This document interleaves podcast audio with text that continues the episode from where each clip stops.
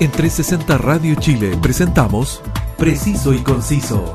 Entrevistas, información y opinión con lo más relevante de la actualidad, cultura y espectáculos de Chile y el mundo. Conduce Roberto del Campo Valdés. Preciso y Conciso por 360 Radio Chile. Actualidad en línea. Bienvenidos y gracias por premiarnos con su sintonía en 360 Radio Chile. Nos escuchas por nuestra señal web y a través de nuestra app para que puedas disfrutar donde vayas de la mejor compañía musical y una espectacular programación con toda la actualidad en línea. Soy Roberto del Campo Valdés y escuchas preciso y conciso. Hace eh, una semana estaba eh, en la misión de entrevistar a, los candidatos del proceso eleccionario Chile 21. Hoy eh, ya no es candidata porque vamos a conversar con la concejala electa de la Municipalidad de la, de la Florida. Al teléfono, Lorena Estivales. Lorena, un placer conversar contigo y bienvenida a Preciso y Conciso. Hola Roberto, muchas gracias por, por tu por invitarme a conversar con Preciso y Conciso. Eh, estamos acá en un día lluvioso en la Florida, pero bien contentas en verdad. Eh, la verdad es que bien contento en ese sentido, porque pucha que, que, nos hacía falta la, la, lluvia. Es increíble, ¿eh? pero con, como tenemos tanta escasez de agua en este país, la verdad es que cuando cae un poquito de agua, como que nos cambia el ánimo a todos. Lorena. Sí, es que cambia todo, la lluvia limpia, la lluvia de jaromas, la lluvia se lleva la contaminación, riega, devuelve la esperanza, porque el agua tiene eso, tiene el agua es sinónimo de vida, entonces evidentemente en esta escasez hídrica que tenemos, que llueva es una tremenda noticia. Se pone contenta el alma cuando llueve. Exactamente, Lorena. Yo, yo definitivamente lo, lo, califico como una, como una bendición en, en, en estos tiempos. Lorena, eh, eh, en primer lugar, eh, felicitaciones por tu triunfo, porque en las condiciones en que todo este proceso se, se desarrolló con aplazamiento de, la, de, la, de, las elecciones incluidas, estuvo, estuvo bien difícil a hacer campaña y donde, y donde tuvimos un arrasador triunfo del, del Partido Comunista, del Frente Amplio y la lista del pueblo. Eh, ¿Cuál es el análisis que hace hoy Lorena de, de este resultado? Yo creo que hay hartos aspectos que, que analizar, ¿no? Como el primero de ellos es que yo hago por lo menos una lectura de que se ha hecho una distinción entre, entre los partidos que, que representan al neoliberalismo y aquellos que luchamos contra el neoliberalismo, ¿no? Entendiendo que, el neoliberalismo es una estrategia de desarrollo impuesta constitucionalmente en dictadura y que eh, finalmente es la responsable de, de, un montón de agobios que vivimos en la vida cotidiana las chilenas y chilenos ¿no? Que ha privatizado derechos sociales, que ha permitido la acumulación de riqueza en un 1% de la población que es dueño casi del 30% de la riqueza nacional, que desregula las relaciones laborales en cuanto a las jornadas laborales, a los sueldos, a los niveles de, de sueldos que se pueden alcanzar, a, la, que ha promovido la, la escasa sindicalización, etcétera, ¿no? Entonces, eh, que ha privatizado el agua como un bien de uso público, ¿no? Como como aquella, ¿cómo decirlo?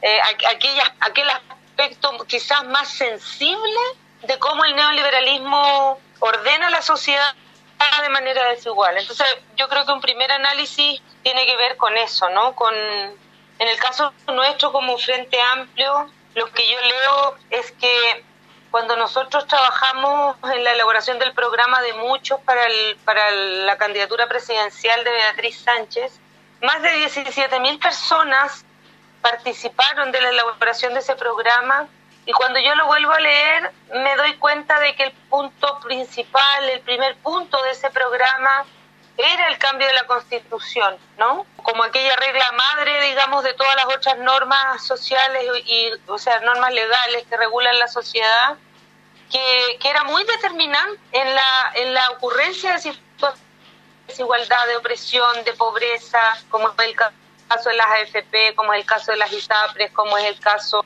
de la educación pública y privada, etcétera, ¿no? Entonces, un primer análisis para mí tiene que ver con eso, con, constatar que la ciudadanía eh, como que ha mm, optado, digamos, en sus opciones de voto eh, hacia aquellos que declarada y decididamente siempre nos hemos manifestado en contra del neoliberalismo. Por otro lado, leo que hay eh, una gran eh, aparición de mujeres. Bueno, en la Convención Constitucional estaban, estaban garantizados, digamos, los cupos en paridad, ¿no? En paridad de resultados. Pero a nivel local también veo como el surgimiento de muchos liderazgos femeninos, en el caso nuestro Viña, Valdivia. Y liderazgos y liderazgos que llegaron eh, a ocupar estos puestos por mérito propio porque de verdad, o sea, en, y, sin desmerecer, de, verdad quiero que esto no, no, no se malentienda, eh, sin desmerecer la paridad que tiene eh, hoy la Convención Constituyente,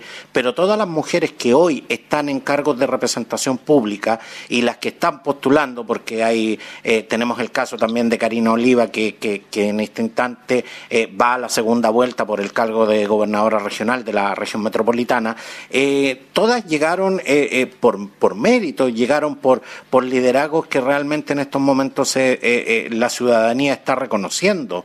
Eh, entonces eso de, de, verdad me parece, me, parece tremendamente importante, Lorena. Sí, a mí, a mí igual, como me, llama por un lado mucho la atención que, que eso se produzca, es como que en muy poco tiempo, piensa tú que en las anteriores elecciones, que teníamos ley de cuotas para el cargo de, parlamentarias, se avanzó de un 15 a un 23% de representación de mujeres en el Congreso, ¿no? Y, y ahora, sin ley de cuotas para los, para los cargos más bien municipales, lo que uno ve es que aumentan las mujeres en los cargos de concejalía y también aparecen liderazgos importantes, interesantes. Lo de Karina Oliva me parece increíble, como eh, porque yo creo que ella concita estas dos variables que yo que yo te mencionaba hace un rato, ¿no? Es mujer, es feminista, es luchadora por los derechos de las mujeres, pero además es parte de un conglomerado abiertamente antineoliberal.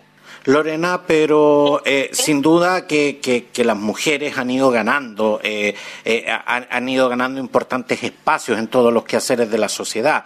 Yo sé que las mujeres, y específicamente las feministas como tú, se, se, apañan, se, se, apañan harto, se apoyan harto entre, entre ustedes. Pero no hay que olvidar también de que, de que gran parte del electorado que eligió a esas mujeres también son hombres en, este instante, ¿la ciudadanía le está creyendo más también a las mujeres? Yo creo que sí, porque ayer tuvimos una teleserie que muestra un poquito el estilo patriarcal de la, de la política más tradicional, ¿no? He visto cómo mujeres de diferentes organizaciones, con diferentes corrientes feministas a la base, somos capaces de superar nuestras diferencias y salir a las 5 de la mañana a cambiarle el nombre a las estaciones de metro, en el hacer común, ¿no? Nos cuesta menos ponernos de acuerdo porque entendemos el valor del bien común como algo que nos ha costado también obtener a nosotras. O sea, la mujer en Chile votamos 120 años después de los hombres y, y, no fue porque a los hombres les viniera la buena voluntad y nos dejaran votar, sino que porque las sufragistas dieron una pelea de más de 30 años para obtener el derecho a voto, ¿no?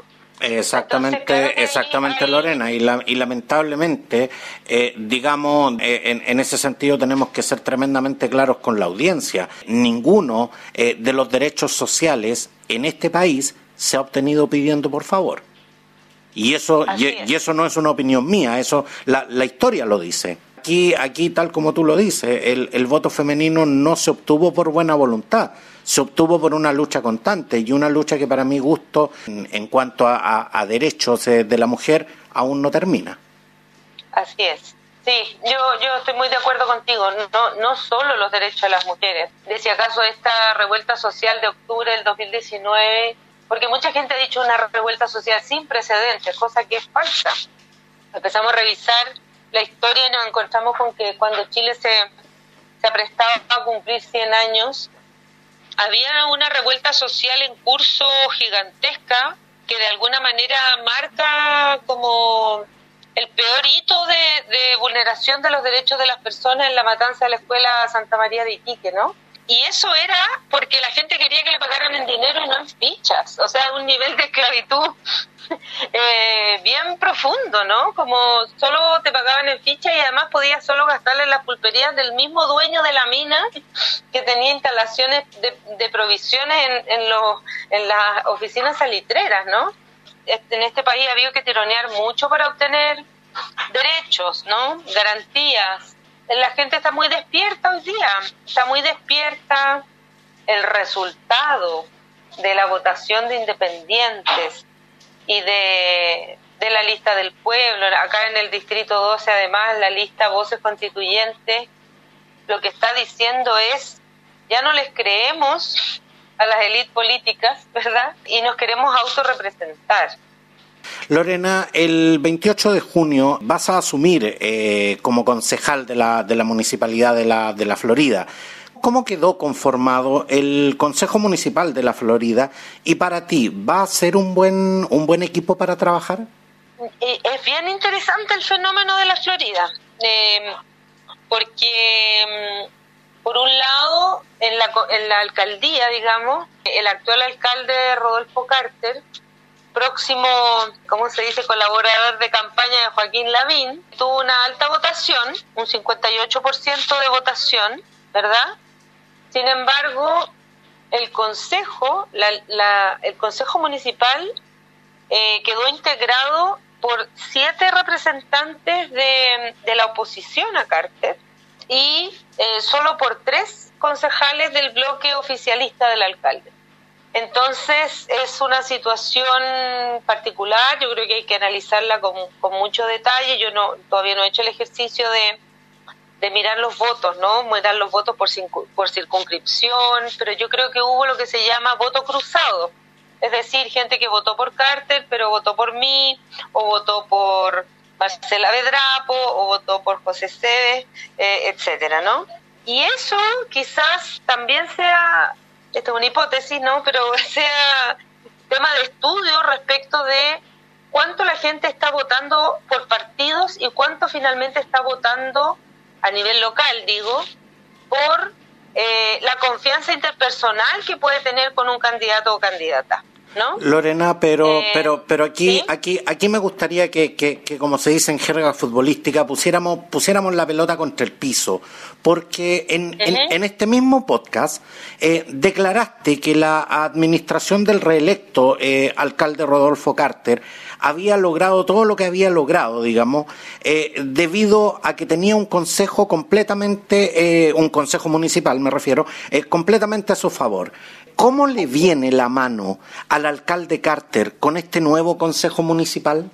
Bueno, yo creo que el alcalde primero va a tener que empezar a respetar al Consejo, porque, mm, claro, cuando tuvo, cuando tuvo seis concejales y concejalas que le dijeron a todo que bueno, que jamás lo cuestionaron, que jamás lo controlaron, digamos, en relación a, llamarle la atención, por ejemplo, por los malos tratos que le propinaba la concejala Bedrapo, etcétera, nunca tuvo eh, dentro de sus seis concejales, digamos, alguien que dijera alcalde paremos con esto o a mí no me parece esto, nada, absolutamente nada. A todo le dijeron que bueno, permitieron cambios de cómo se llama de decisiones eh, presupuestarias numerosas veces, permitieron la venta de terrenos municipales, de patrimonio municipal, ¿no?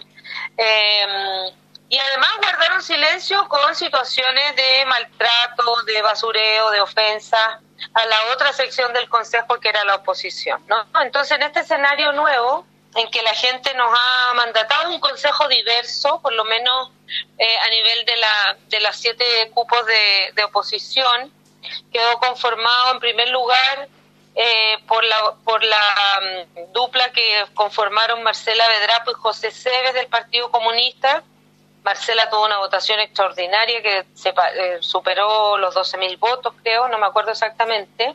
Luego vino eh, Eugenia Hermosilla, que es representante del Partido Ecologista Verde, con más de 5.000 votos. Verónica Miranda, una mujer representante de, del Cordón Trinidad, de asambleas, de un cabildo en el sector de la Alborada, con un tremendo trabajo comunitario también y con buena votación. Después eh, vine yo y también integraron el Consejo Reinaldo Rosales del PPD y Roberto Valenzuela de la Democracia Cristiana. Y la verdad es que yo veo ahí harta potencialidad porque hay talentos que son diversos, hay experiencias previas. Reinaldo fue, fue concejal un periodo también. Eh, Roberto Valenzuela y yo fuimos core, o sea, tenemos alguna experiencia respecto de aprobaciones de proyectos, modalidades de trabajo como en, la línea del, del análisis presupuestario, etcétera, ¿no? Lorena, pero, pero quienes nos están escuchando en este instante eh, eh, eh, están esperando justamente una, una, una, respuesta más clara respecto a este tema. tú señalaste de, que, de que muchas de, esto, de, de estas irregularidades se cometieron justamente porque el Consejo anterior tuvo manga ancha. Aquí, en este caso, ¿va a haber fiscalización? O sea, mira, nosotros ya nos hemos reunido, hemos conversado acerca de la situación actual de la Municipalidad de la Florida y hemos encontrado hartos puntos de coincidencia que tienen que ver justamente con la fiscalización, eh, con la necesidad de, transparentar eh, las decisiones que se toman en el Consejo Municipal, como de exigir que el municipio transmita los consejos, ¿verdad? También de cuidar eh, este consejo de las malas prácticas que tiene la derecha. Pues no hay que olvidar cómo llegó Rodolfo Carter a ser alcalde de la Florida, pagándole cifras millonarias a concejales que finalmente, siendo de oposición, como se dice en buen chileno, se dieron vuelta la chaqueta, ¿verdad? Y permitieron que él llegara a ser el alcalde de la Florida cuando renunció al cargo Jorge Gajardo, ¿verdad? Entonces, obviamente, que es, esa, esas situaciones son han sido y están siendo parte de nuestras conversaciones respecto de cómo tenemos la obligación de ser un consejo de cara a la gente y de cara a la gente significa transparentar todas las irregularidades que se puedan encontrar, ¿verdad? Eh, la gente nos está pidiendo por redes sociales que este consejo debería ordenar una auditoría, por supuesto que eso es muy relevante, eh, porque la gente no entiende cómo es que, se gasta tanta plata, por ejemplo, en avisos publicitarios plásticos que se cuelgan de los postes de luz anunciando luminarias, cámaras, etcétera, de muchas obras que todavía no se terminan o que no se han hecho. De ¿Cómo es que el alcalde pasa tanto tiempo en televisión cuando cada minuto en televisión es caro?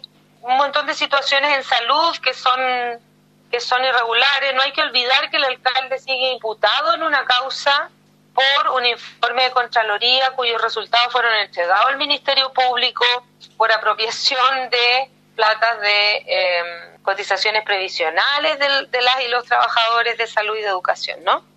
Entonces, evidentemente, eh, lo que yo veo es que hay una, mm, una mirada muy transversal acerca de nuestra tarea de fiscalizar, no solo de fiscalizar papeles que se nos entreguen, sino también en terreno. O sea, hay que ir a ver en qué situaciones están las instalaciones de, eh, por ejemplo, el laboratorio comunal, que hoy día está cerrado, se están comprando servicios fuera de la comuna, en qué situación están las escuelas municipales, en qué situación están todo lo que tiene que ver con equipamiento, ¿verdad? Comunitario, mejoras, aspectos que están ahí como proyectos propios del municipio, ¿no? Y para eso efectivamente hay que mirar las finanzas públicas, hay que ocultarlas, hay que auditarlas y hay que decirle a la gente esto es, ¿no? Ese es el rol del Consejo. Exactamente, Lorena, y en, y en, esta, y en estas elecciones la gente habló fuerte y claro.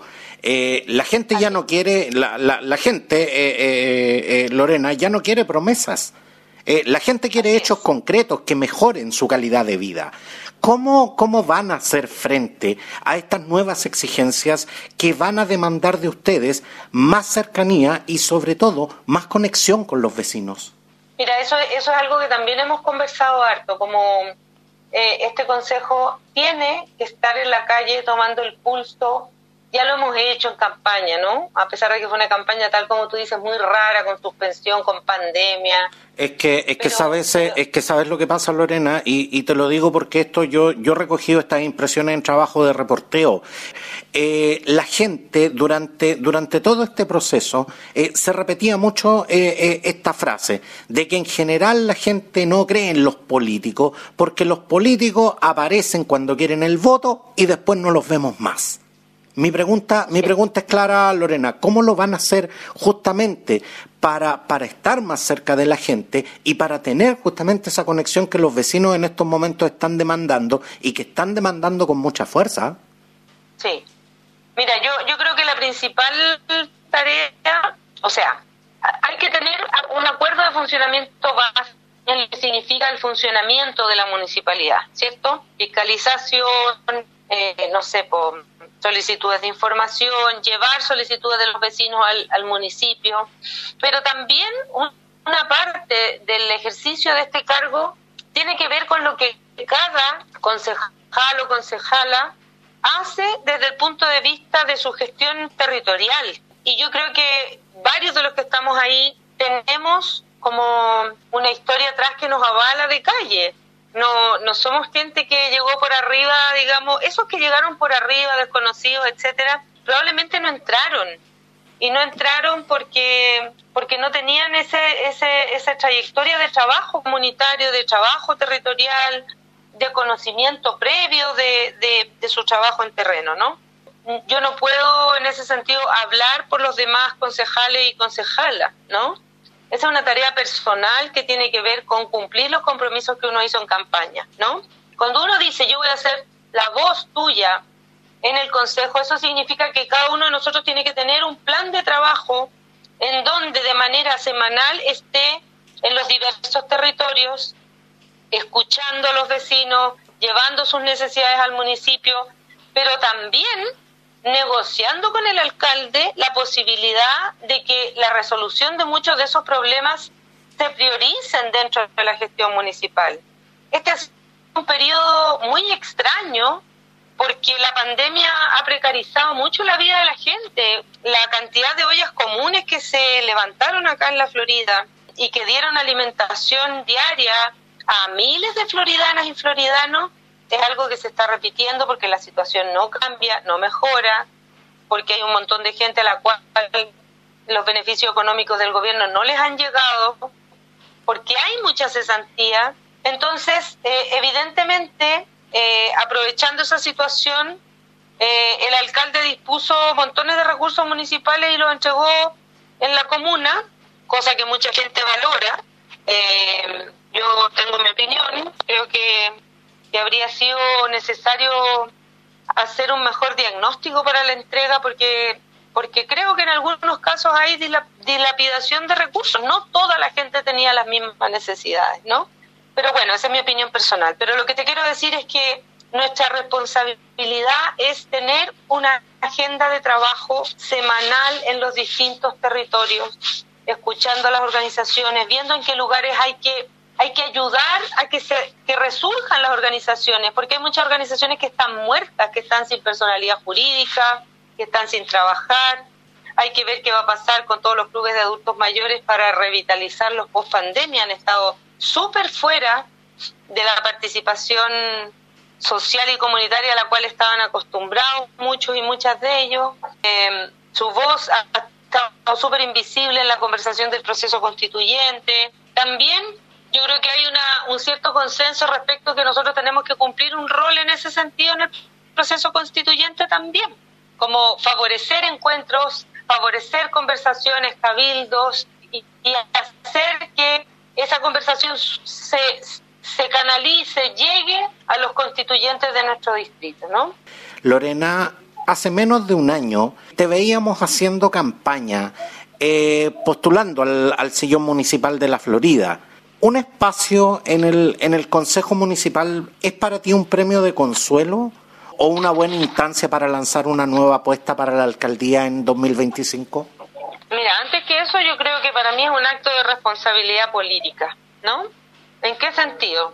Efectivamente, cuando uno dice, mira, yo, yo creo que puedo hacer buenas cosas por la Florida y creo que puedo contribuir a, a mejorar los actos de probidad en el municipio, etcétera, es una aspiración que está muy mediada por la relación, las relaciones políticas, ¿no? Entonces, cuando yo veo que no se van a hacer primarias por la falta de voluntad política de los mismos que anoche terminaron sin inscribir primarias, eh, lo que yo veo es que es un acto de responsabilidad disputar el Consejo, porque ante la eventualidad de que ganara Carter tal como ocurrió, había que estar disponible a controlar desde el Consejo la gestión municipal, en la cual yo creo que ha habido, bueno, tenemos un diagnóstico, ¿no? Que, que por lo menos en mi caso es muy crítico respecto de la gestión, ¿no? Se ven finanzas ahí poco claras, poco transparentes. Yo creo que la gente necesita tener claridad en qué se está gastando su plata, porque la plata que llega a los municipios es de patentes comerciales, es de patentes vehiculares, de permisos de circulación, de las multas de tránsito y de los aportes del fisco de todos chilenos y chilenas. Entonces, en primer lugar, para mí es un acto de responsabilidad. No lo considero para nada un premio de consuelo, porque a mí me parece que los consejos municipales tienen un rol que ha estado minimizado por, por el exceso de facultades que tienen los alcaldes, pero, pero yo creo que los consejos, en este caso, imagínate que somos siete, somos mayoría, tenemos, por ejemplo, definitivamente la facultad de decidir, por acuerdo entre estos siete, una auditoría al municipio. Exactamente, Lorena, y es, y es muy importante también de que, de que eso se aclare, de que, de que obviamente eh, el, el Consejo Municipal no es un elemento decorativo en una municipalidad, es, es, un ente que tiene, que tiene funciones, que tiene facultades y tal como lo dices tú, Lorena, tiene, tiene importantes responsabilidades también. Y responsabilidades que, que a partir del 28 de junio vas a, vas a empezar a asumir en, en la municipalidad de La Florida. Lorena, eh, antes que nos dejes, quiero, quiero contarte que, que hoy recibí la noticia eh, que la querida arquera de la, de la selección femenina de fútbol, Christian, Christian Endler, se nos casó con, con su pareja Sofía Orozco. Desde acá le, le, deseo a la, a la, feliz pareja mucha, mucha felicidad.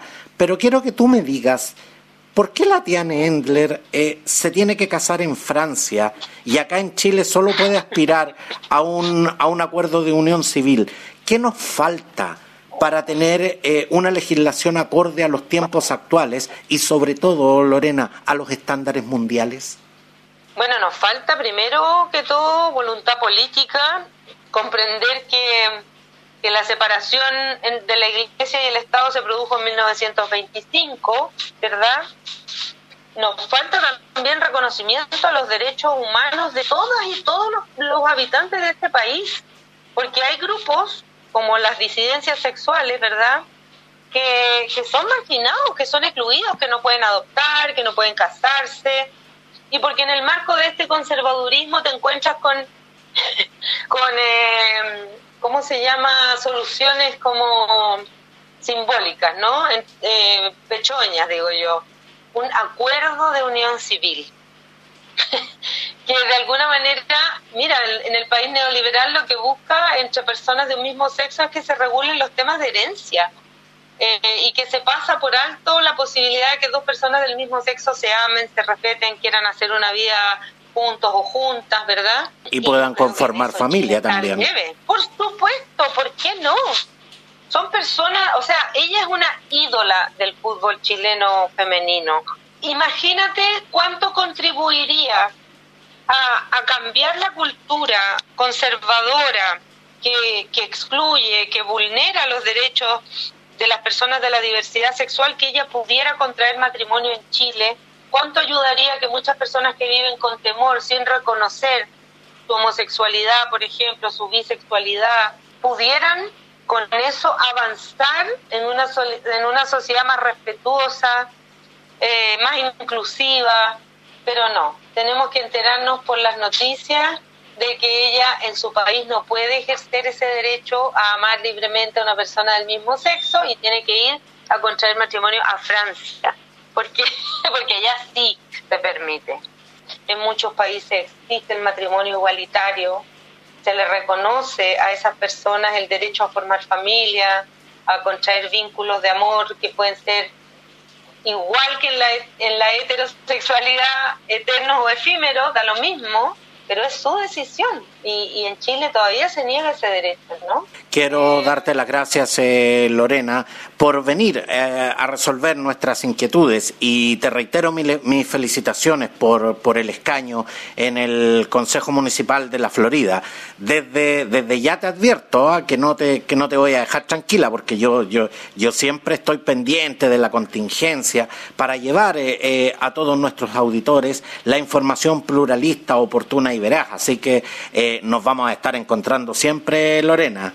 Te agradezco, Roberto. Yo estoy feliz porque preciso y conciso me gusta como me gusta su estilo, me gusta la diversidad de invitados a los cuales tú entrevistas, así que invito a la gente también a que a que sigan eh, en Spotify tu, tu podcast. Y además disponible, todo lo que sea difundir, lo que se hace desde el Consejo, eh, para mí es un merece un acto de gratitud porque eh, yo creo que la gente está ávida de información, está ávida de transparencia, está ávida de recuperar la confianza y, las comunicaciones pueden contribuir a eso muchísimo. Así que yo te doy las infinitas gracias por, por tu llamado para que pudiéramos hoy día conversar sobre estos temas, Roberto y, yo también correspondo, correspondo Lorena. Y de antemano, de antemano de verdad te, doy las gracias por, por esa excelente disposición que siempre has tenido con, conmigo y por supuesto con toda la gente que, que escucha y sigue preciso y conciso.